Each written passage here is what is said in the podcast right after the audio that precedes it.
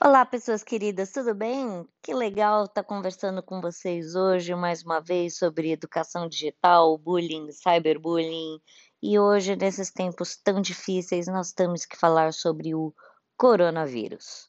E, obviamente, quando se fala de um assunto tão delicado como o coronavírus, é muito importante que você sempre procure fontes confiáveis de informação. Por que eu digo isso, meus amores? Em muitos casos estamos vendo o que? Nos malfadados grupinhos do WhatsApp, fofocas, conversas, diz que me diz que, falando que vai faltar comida no mercado, que vai ter é, guerra, que vai ter tumulto, que não vai ter ônibus, que aqui pessoas vão, vão morrer em massa. Por favor, se acalmem, tá? Antes de mais nada, é importante explicar que para aquelas pessoas que disseminam fake news, tá? Isso gera consequências civis e criminais. Muito cuidado com o que você fala, posta ou escreve uma vez que você é responsável por tudo que é colocado na internet. O direito brasileiro tá, nos dá a liberdade de expressão, mas veda o anonimato. Por isso, meus amores, que é muito importante que você dê sim a sua opinião, tá? Mas obviamente coloque o seu nome, exatamente. Falou, querido? Mostra o seu focinho, mostra que você veio, tá certo? Então, vamos nos ater a sites oficiais. E o segundo ponto que eu também gostaria de conversar com vocês é: pegue um telejornal, um âncora da sua confiança, alguém que você goste e assista uma vez por dia. Por quê? Isso gera pânico.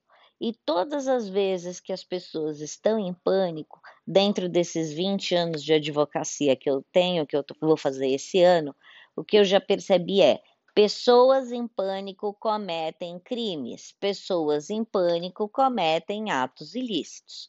Por esta razão, é o que eu falo. Tenha muita calma e serenidade sempre que escutar alguma coisa. E não é, minha gente, que está no jornal, que está na revista, que está é, na internet, que é verdade. É preciso ser checado e rechecado as informações.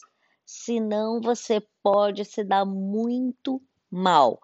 Quando eu digo para que você tome cuidado com as fontes, é qualquer tipo de fonte porque tem muita gente que fala: eu tenho fontes super confiáveis do coronavírus, porque eu conheço o amigo do irmão, do primo da lavadeira, que era motorista da ambulância do hospital Chips YZ, falou isso. Gente, isso não é fonte confiável, tá?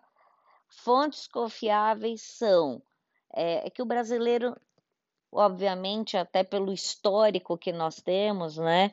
Principalmente quando nós tivemos aqui o caso da gripe espanhola, muito se escondeu a verdade. Mas hoje, numa era digital, era que.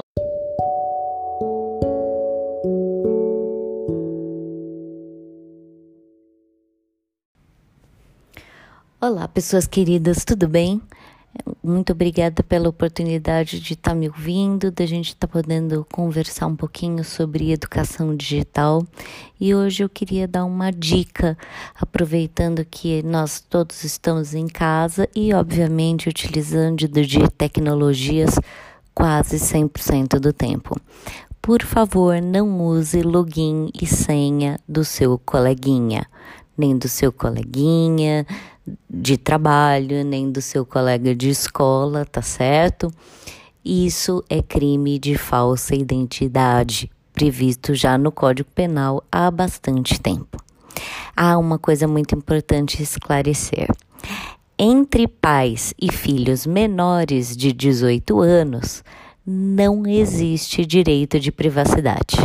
Portanto, papai, mamãe, pode dar blitz o quanto quiser no celular do pimpolho, no, no computador, no tablet, em absolutamente tudo. E mais uma vez é o que eu sempre falo para os pais: não tenham medo de se, de se impor de verdade. Por quê? Porque às vezes o pai fala, ai, vou tirar o celular, vai traumatizar a criança. Não, querido, celular, tirar celular não traumatiza criança, tá? Tá todo mundo numa época realmente muito difícil e é importante que você coloque limites e limites também no uso da tecnologia, tá? Porque nessa época onde todos estamos muito plugados em celulares, em grupinhos do WhatsApp, é onde o cyberbullying pode acontecer. Papai e mamãe utilizem o seu dever de vigilância que está no Código Civil. Ai, mas eu não posso traumatizar meu bebê. Ai, coitadinho do meu bebezinho de 16 anos que tem 3 metros e 10. Querido, é, como eu, eu sempre falo, esse aqui é um podcast feito por uma advogada, tá? Então, se você quer formas de não traumatizar o seu bebezinho, tá? De 15 anos e de 3 metros e 10, você converse com uma psicóloga. O que eu estou dizendo para você é que você tem que impor limites. Obviamente que sem agressão física, sem gritaria, sem agressão física, primeiro porque isso é crime de lesão corporal, sem gritaria, porque obviamente isso é perturbação do sossego público. Então, mais uma vez, estou eu aqui falando de direito, né? E a parte psicológica fica com os maravilhosos psicólogos que temos nesse país. Muitíssimo obrigada, um grande beijo para todos. Tchau, tchau.